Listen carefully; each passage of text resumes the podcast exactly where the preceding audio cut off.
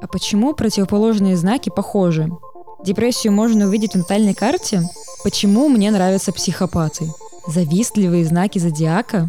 Сейчас все обсудим.